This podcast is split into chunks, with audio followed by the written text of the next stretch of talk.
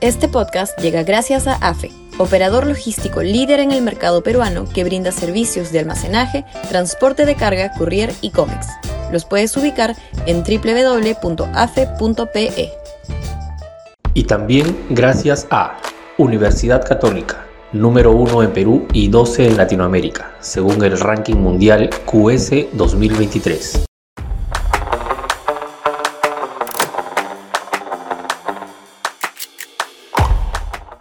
Censura obligada por la dignidad. Sudaca, Perú. Buen periodismo.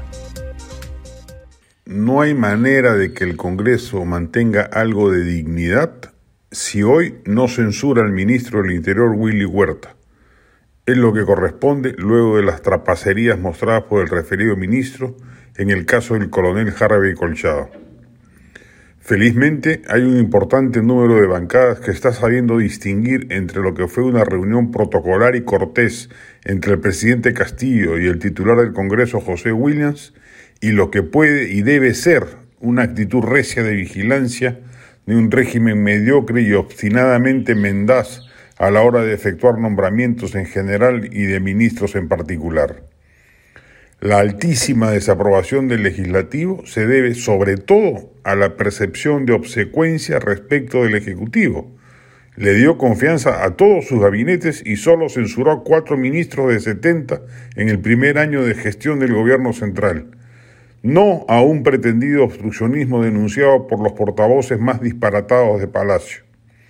El Congreso, más aún si va quedando claro que no va a mover un dedo para la vacancia ni para el adelanto de elecciones, pues debiera dedicar los casi cuatro años restantes a respirarle en la nuca a un gobierno que merece esa vigilancia extrema, dada su querencia por los entuertos, la corrupción y el pésimo manejo administrativo del Estado. Si alguna tarea digna tiene el legislativo por delante, además de emprender algunas reformas que ya hemos puntualizado en anteriores columnas, pero sobre cuyo devenir no guardamos la verdad mucho optimismo, es refrenar lo más que se pueda la destrucción de la institucionalidad pública que la tila de Chota está empeñado en perpetrar, dada su irreversible medianía y poco alcance cognitivo. La crisis política no es causada por el conflicto de poderes, como sostienen algunos despistados analistas, por el contrario, es ante la ausencia de un contrapeso efectivo del Parlamento que el Ejecutivo ha tenido rienda suelta para, desplegar impunemente el arsenal de despropósitos que han enrarecido en grado extremo la atmósfera política del país.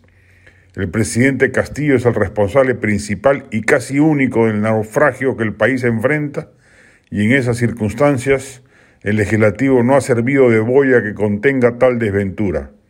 Hoy se espera por ello que el Congreso esté a la altura de las circunstancias.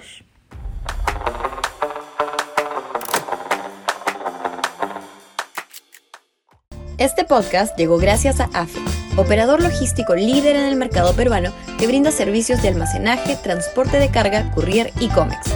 Los puedes ubicar en www.afe.pe. Y también gracias a Universidad Católica número 1 en Perú y 12 en Latinoamérica, según el ranking mundial QS 2023.